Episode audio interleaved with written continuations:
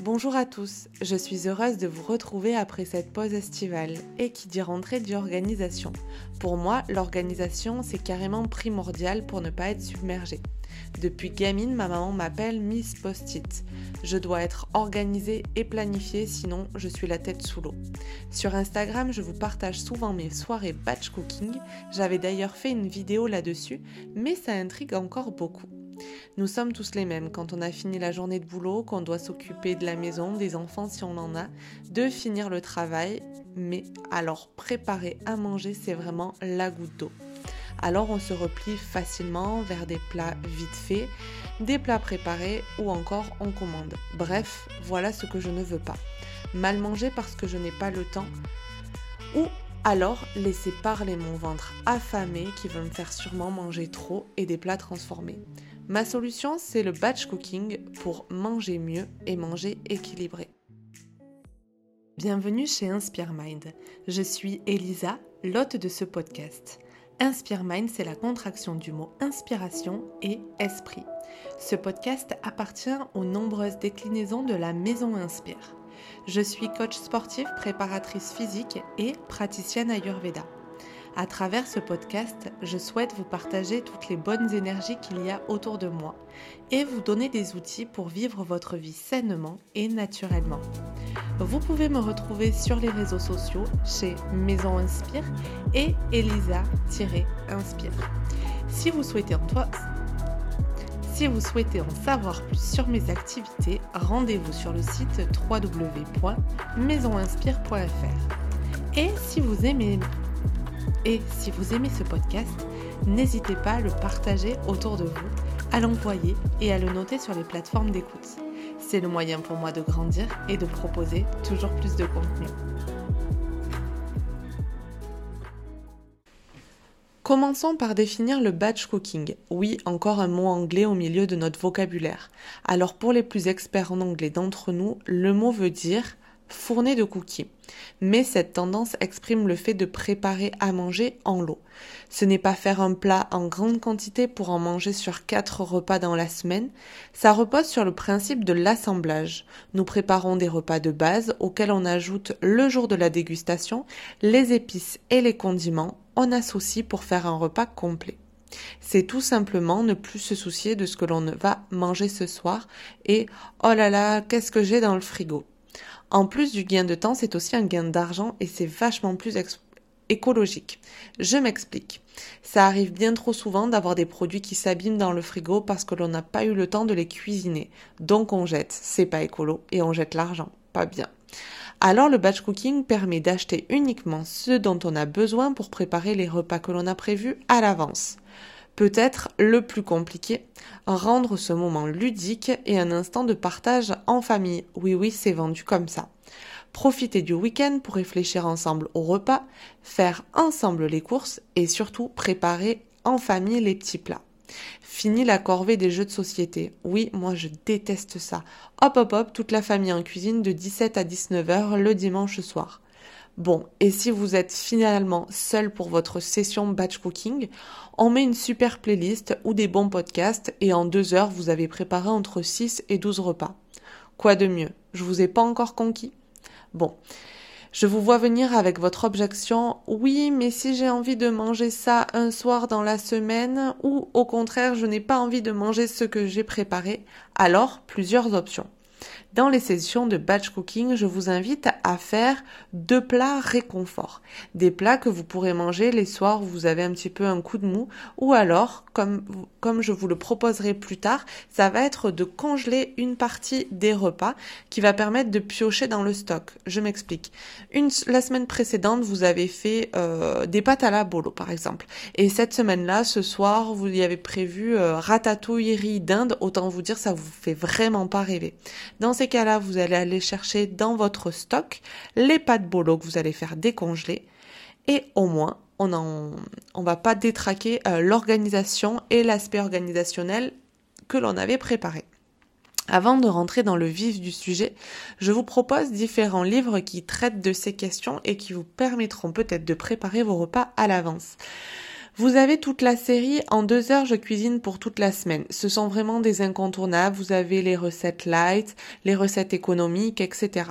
Chaque livre, c'est environ 80 repas qui sont détaillés, donc en fait qui sont regroupés sous forme de semaines.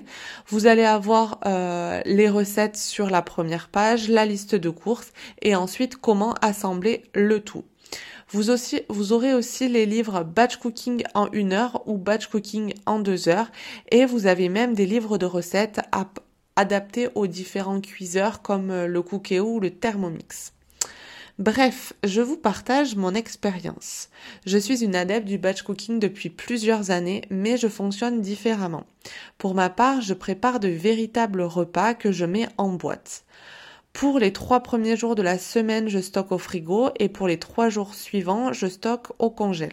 Ma petite astuce, c'est de préparer un peu plus, donc de congeler pour deux repas. Comme je vous l'ai dit tout à l'heure, ça me permet d'aller piocher dans des repas plaisir ou alors des jours où je vais décaler ma journée de batch cooking par exemple du dimanche au lundi ou du lundi au mercredi, ça me permet de taper là aussi dans mon stock. Alors pour ma part, je prépare des menus complets. Par exemple, le lundi midi, endive au jambon salade.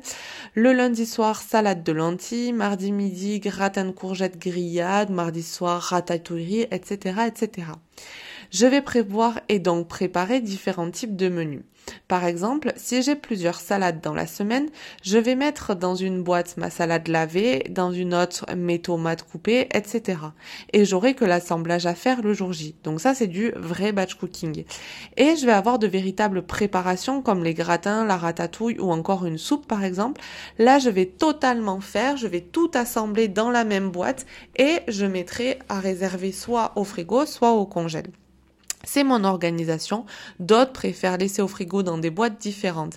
Par exemple, euh, si un jour, ben voilà, j'avais euh, gratin de courgettes grillade, je vais tout mettre dans la même boîte, que ce soit au frigo ou au congèle. Comme ça, lorsque je sors ma boîte, je fais réchauffer l'ensemble.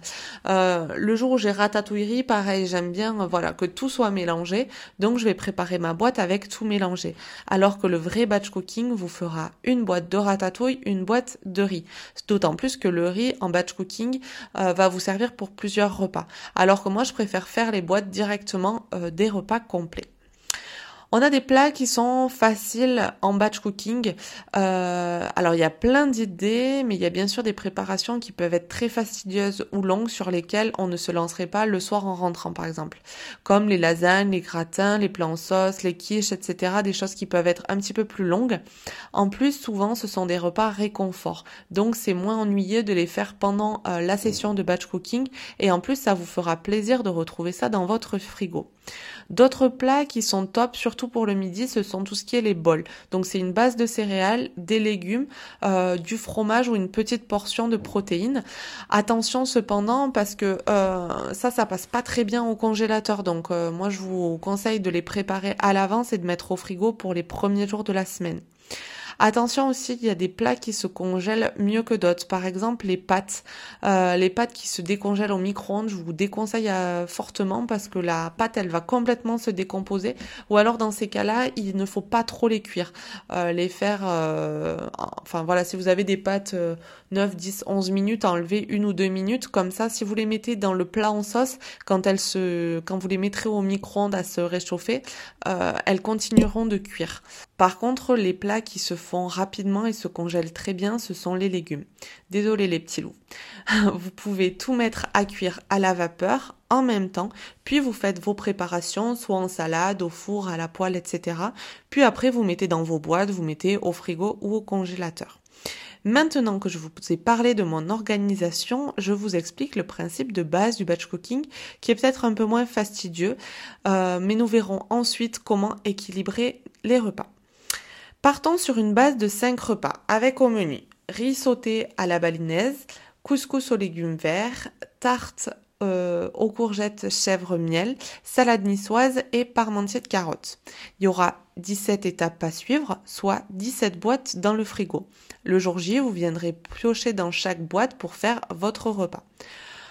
Donc dans la boîte 1, ça sera le bœuf haché et préparé qui sera pour le parmentier. Ensuite, le riz pour le riz et la salade, les œufs pour la salade, la semoule pour le couscous, les pommes de terre à la vapeur pour le parmentier, les aubergines grillées pour le couscous, les courgettes grillées pour la tarte, les frites de carottes qui serviront au riz, au couscous et au parmentier, les pigeons torréfiés pour la tarte, euh, les oignons pour le riz et pour la tarte, l'agneau grillé pour le couscous, les poivrons grillés pour le couscous et la salade, etc., etc.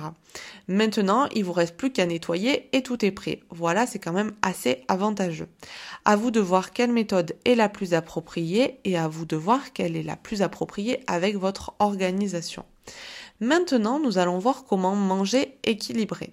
Si vous souhaitez débuter le batch cooking mais vous n'avez aucune idée euh, de repas, je vous invite à faire les menus sur la fabrique à menus. Vous tapez fabrique à menus sur internet et c'est sur l'application Manger Bouger. Vous pouvez choisir le nombre de convives et ça vous propose les menus pour toute la semaine. C'est relativement sain et équilibré et ça permet de manger deux saisons. Bon, on ne va pas se mentir, il ne faut pas être obsessionnel avec la nourriture et le manger sain, car ça devient très vite une prison, je sais de quoi je vous parle, croyez-moi. Cependant, la nourriture est notre principal carburant, donc nous devons apprendre à manger sain pour apporter les bonnes choses à notre corps. Comment constituer ces menus? Alors, faire un tableau sur votre feuille de papier avec les jours où vous allez manger à la maison. Vous allez commencer par placer deux ou trois portions de poisson dans la semaine. Puis, trois à cinq fois de la viande dans la semaine. Ensuite, une à deux fois des œufs. Évitez de mettre les viandes trop lourdes le soir, comme les viandes rouges, les plans sauce, l'agneau, etc. Privilégiez plutôt des viandes blanches le soir, mais les viandes le mieux, c'est le midi. Essayez de placer une portion de protéines au moins par jour, donc soit le midi, soit le soir, en sachant que les viandes, c'est bien le midi. Inscrivez ensuite les légumes à tous les repas. Attention, je vous vois venir, les pommes de terre, ce ne sont pas des légumes. Ensuite, placez les féculents. Là, vous pouvez y aller. soit à chaque repas, soit à chaque repas, hors les jours de viande rouge et des viandes dites lourdes. Donc, c'est les viandes qu'on a énumérées euh, précédemment. Ça, c'est à vous de voir si vous êtes plutôt quelqu'un qui a du mal à digérer. Dans ces cas-là, on va éviter les céréales, enfin les féculents avec la viande rouge. Si vous voulez aussi perdre du poids ou limiter vos apports caloriques, ou alors si vous n'avez pas une grosse dépense calorique dans la journée, euh, vous pouvez associer juste une viande avec une, une portion de légumes. Euh, et sur l'autre repas, vous ferez féculents avec légumes. Ensuite, vous placez les légumes secs associés aux féculents, les repas où vous n'avez aucune protéine, parce que l'association de féculents avec des légumes secs, ça vous permettra de faire un apport protéiné. Attention, vous pouvez aussi prévoir les desserts, mais qui dit dessert ne dit pas obligatoirement sucre. Je vous partage à présent quelques petites astuces. Vous pouvez varier les cuissons des légumes, un jour en crudité, un jour en plat, à la vapeur, au four, etc. Attention à bien prendre des fruits et des légumes de saison. Vous avez plein de graphiques sur internet et de visuels avec les fruits et légumes de saison. Essayez de varier et de cuisiner des plats dont vous n'avez pas l'habitude. Justement, grâce à ces grilles, ça vous permettra de voir des fruits et légumes de saison que vous avez peut-être pas trop l'habitude de manger et de préparer. Challengez-vous. Prévoyez quelques desserts, attention au sucre. Vous pouvez faire par exemple des fruits pochés pardon, euh, au four en salade de fruits ou alors des desserts maison. En ce qui concerne les produits laitiers, je vous laisse voir avec vous-même. Je ne souhaite pas débattre de ce sujet sur mon podcast. En bref, un repas équilibré, c'est un repas qui cale jusqu'au prochain repas, soit environ 4 à 6 heures. Ce sont des minéraux et des vitamines. C'est un apport calorique proportionnel à votre activité. Les jours où vous avez une activité dense et intense, vous devez plus manger et plus en calories. Des jours où vous allez être essentiellement assis sur votre chaise, vous allez manger un petit peu moins c'est aussi de varier pour apporter tous les nutriments à votre corps. D'où l'importance de vraiment varier euh, les aliments et aussi manger sainement avec des lipides, des protéines et des glucides.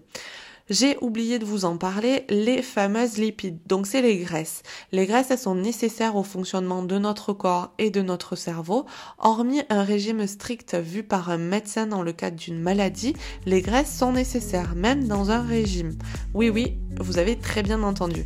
Donc on, On prévoit un petit peu euh, voilà, d'huile pour la cuisson euh, des protéines ou des glucides. On prévoit une sauce vinaigrette maison que l'on peut faire par exemple avec avec du fromage blanc ou du lait végétal, mais avec des huiles et du vinaigre, etc. Donc le but, voilà, c'est de manger le plus sainement, le plus varié et d'avoir ces trois apports protéines, glucides et lipides.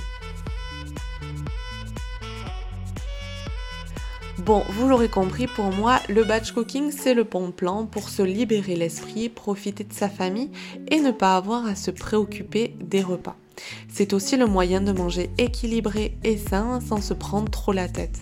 Après, attention à ne pas être trop ambitieux dans vos préparations car si vous partez sur des gros plats ou des plats bien compliqués, ça peut vite prendre 4 heures. N'hésitez pas à m'écrire, à m'envoyer vos petites photos de préparation ou à me questionner davantage sur le sujet. Vous pouvez me retrouver sur Instagram ou sur Facebook.